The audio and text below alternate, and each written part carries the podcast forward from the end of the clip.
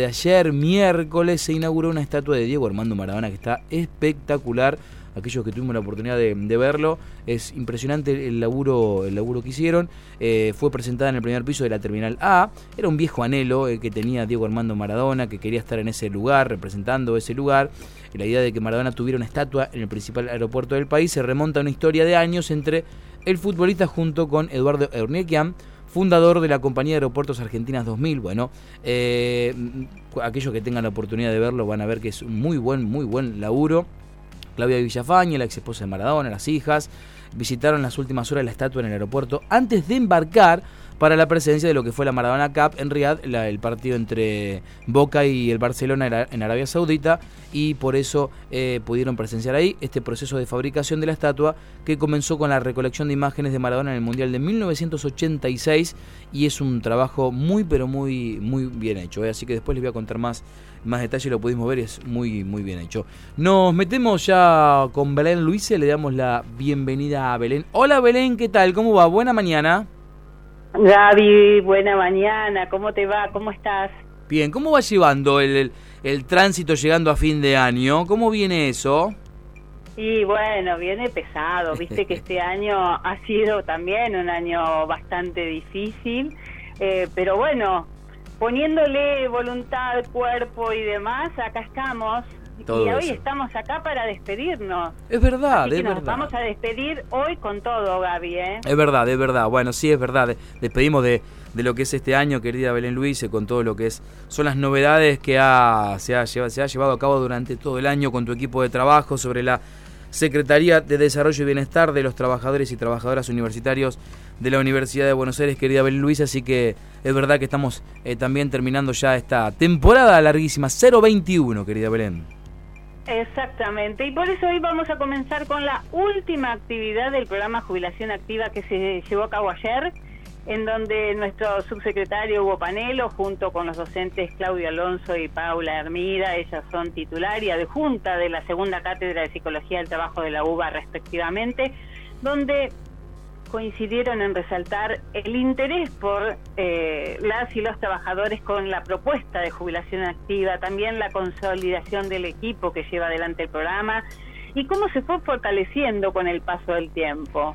Además, por supuesto, de la satisfacción que les provoca ser parte del acompañamiento en el camino que recorren las y los no docentes en la etapa prejubilatoria, que por supuesto no es una etapa muy sencilla.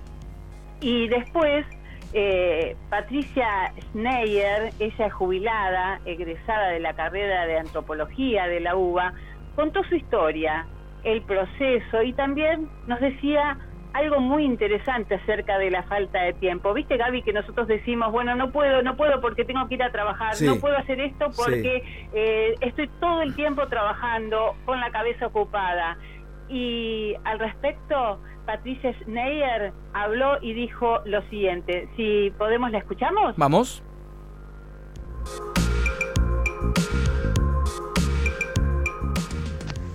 Cuando cerramos el 2020 teníamos una fuerte expectativa de que este año pudiéramos recuperar opciones de formato presencial más tradicionales para nosotros.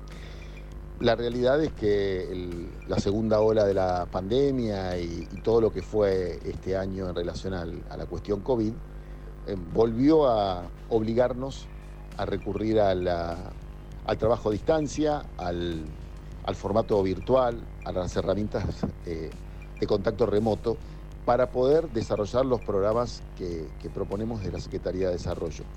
el programa Jubilación Activa, por ejemplo, que, que en el 2020 eh, se había adaptado muy bien al, formato eh, remoto, eh, encontró en principio alguna dificultad por el, por el, hastío y el cansancio que teníamos todos de ese tipo de, metodología. No obstante ello, este, estamos muy satisfechos porque tuvimos este, una importante respuesta de compañeras y compañeros de, todos los institutos y se generaron condiciones para que a futuro el programa siga ofreciéndose como una alternativa muy importante para quienes están recorriendo sus últimos tiempos como trabajadoras y trabajadores activos de la universidad.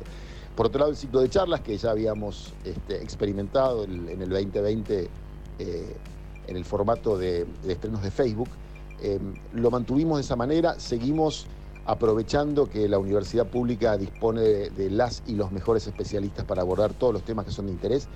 Em, e inauguramos algunas, eh, algunas nuevas iniciativas de la Secretaría, como por ejemplo el ciclo, el, programa eh, Es Hoy, que recupera efemérides poco convencionales y nos permite eh, aprender y vincularnos con fechas que son cercanas a nuestra cotidianeidad como trabajadoras y como trabajadores y que a lo mejor no aparecen habitualmente en los calendarios. Eh, finalmente, una de las propuestas más fuertes, eh, que además tiene un enorme potencial de crecimiento, tiene que ver con el, involucramiento de la Secretaría de Desarrollo en el programa Escolas, el programa que, la universidad en realidad suscribió con la Fundación Escolas Ocurrentes, que se traduce concretamente en intervención directa eh, sobre el territorio, eh, puntualmente el barrio 31, em, eh, que permite instalar a la universidad en un espacio en el que habitualmente le resulta difícil, en un espacio en el que quienes viven en el barrio tienen eh, serias dificultades para poder acercarse a la universidad. Hoy tenemos el programa de educación secundaria a distancia eh, y, una sede del ciclo básico común funcionando en el barrio 31 territorialmente. Y esto tiene que ver con un trabajo que impulsamos y promovimos fuertemente desde la Secretaría de Desarrollo. Bien, alternamos ahí los audios, Belén, eh, escuchábamos a... no era, no eh, eh, era, por supuesto, Patricia Schneider. salió, salió. sí, sí. Eh, si querés continuamos con lo de Hugo, así no, vamos porque si no estamos haciendo como un lío. Eh, ahí eh, nuestro subsecretario Hugo Panelo hacía una evaluación del año que estamos finalizando, un balance de este año tan particular, eh, pero también nos habla de las expectativas sobre el año que viene y si te parece bien lo escuchamos, escuchamos su última parte. Dale, vamos después a la última parte también de, Hugo, después vamos a escuchar también a Patricia, así que también la tenemos así, está todo ordenado, ahí escuchamos, dale. El 22 se nos presenta con otras expectativas. Creemos que el, regreso a la presencialidad nos va a permitir eh, no solo generar nuevas etapas en los programas que estamos desarrollando, sino nos va a permitir también inaugurar algunas eh, ideas que tenemos en carpeta y que el formato este, a distancia no nos eh, permite canalizar.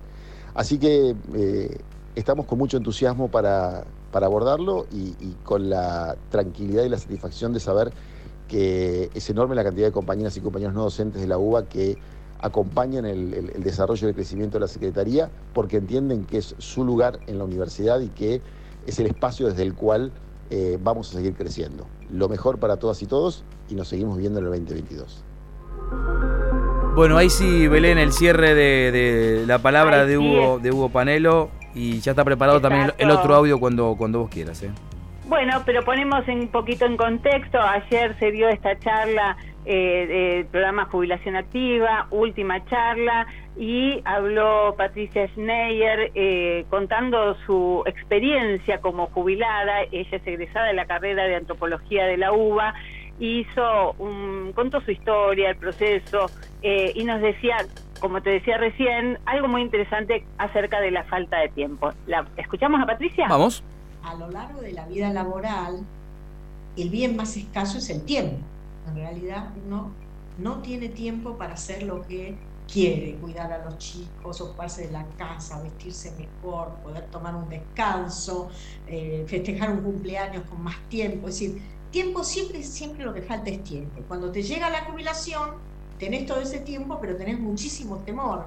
Entonces, un poco lo que yo tuve que aprender, y es un poco la experiencia que les cuento, es, es esto. Ah, ahora tengo el tiempo, bueno, aprovecharlo, eso que tanto deseé durante tanto tiempo, este, por más que uno tiene una inseguridad de cómo lo va a transcurrir, bueno, tenés mucho tiempo y puedes hacer todas esas cosas que siempre quisiste hacer o cosas nuevas que querés hacer. Eso es un, choque importante porque te hace pensar en vos mismo. Era cierto que me gustaba hacer esas manualidades que siempre decía que no tenía tiempo para hacer. ¿Era cierto o no? ¿Era cierto que me gustaba tanto cuidar las plantas, pero que mis plantas estaban medio abandonadas no por mí, sino por mi falta de tiempo. Ahora tengo tiempo, estoy jubilada y me reencuentro conmigo misma. Digo, ¿sabes qué? No me interesaban tanto las plantas, pero tampoco claro. me las plantas. El tiempo ya no es una excusa. el tiempo ya no, no es una excusa, de plantar con vos mismo. Bueno, ahí sí, ahí teníamos la palabra también de, de Patricia para cumplir, de, Belén. De Patricia Schneier. Ella también hizo hincapié durante la charla acerca de las posibilidades que surgieron en esta nueva etapa de su vida y cómo se reinsertó en el mundo laboral y descubrió cuánto le gustaba la carrera que había elegido cuando era muy joven, pero no voy a adelantar más y quiero invitar a quienes les interese el tema a ver esta charla de Patricia Schneier, ella jubilada, egresada de la carrera de antropología de la UBA, en nuestras redes sociales, en nuestro Facebook, Twitter, Instagram y YouTube, como tu secretaría UBA. Bien, muy completo, Belén. Sí. Gaby, ahora seguimos. Dale. Tenemos más saludos, porque ahora tenemos eh, la palabra de nuestro secretario y secretario general de APUBA, Jorge Anro, quien también nos saluda. ¿Lo escuchamos? Vamos con la palabra de Jorge. Eh, hola compañeras, compañeros. Eh, bueno, quería hacerle a través de nuestro programa de radio, hacerles llegar un saludo de fin de año, desearle lo mejor a cada uno de ustedes, a sus familias, a sus seres queridos, Hemos tenido un año duro, un, segundo año de pandemia, eh, en el cual no las hemos pasado bien y, con todo lo que eso se conlleva de haber perdido seres queridos, compañeros, compañeras, de haber tenido muchos familiares enfermos y de haber vivido la angustia que se vivió este año eh, desde el plano de la salud y también la angustia económica de una situación realmente difícil. Pero bueno, desearle que, el año que viene sea mejor. Lo importante es que nos mantenemos unidos, nos mantenemos de pie. Hemos dado una muestra a los trabajadores y trabajadoras no docentes de, haber mantenido nuestra universidad funcionando y cada uno en el puesto que le tocó, los compañeros asistenciales en el frente de batalla y el resto cada uno en el lugar que, que se hizo para que la universidad siga funcionando. Así que espero de todo corazón que tengamos un buen año y que realmente podamos vivir dignamente y felices, que, es lo que realmente eh, nos corresponde y, tenemos el derecho a hacerlo. Así que un muy fuerte abrazo a todas y a todos. Bien, Belén, ahí estaba el, resumen y la palabra también del secretario de nuestro secretario. Y por último, mi coequiper de este espacio y mi gran compañera de tareas, Gabriela Brezán, también nos dejó un saludo.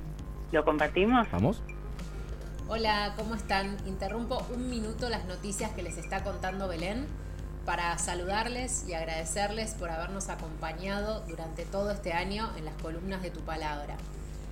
El trabajo no docente ha cambiado con la pandemia, para algunos y algunas mucho, muchísimo, para otros menos, pero sin dudas todos y todas tuvimos que adaptarnos a esta nueva realidad.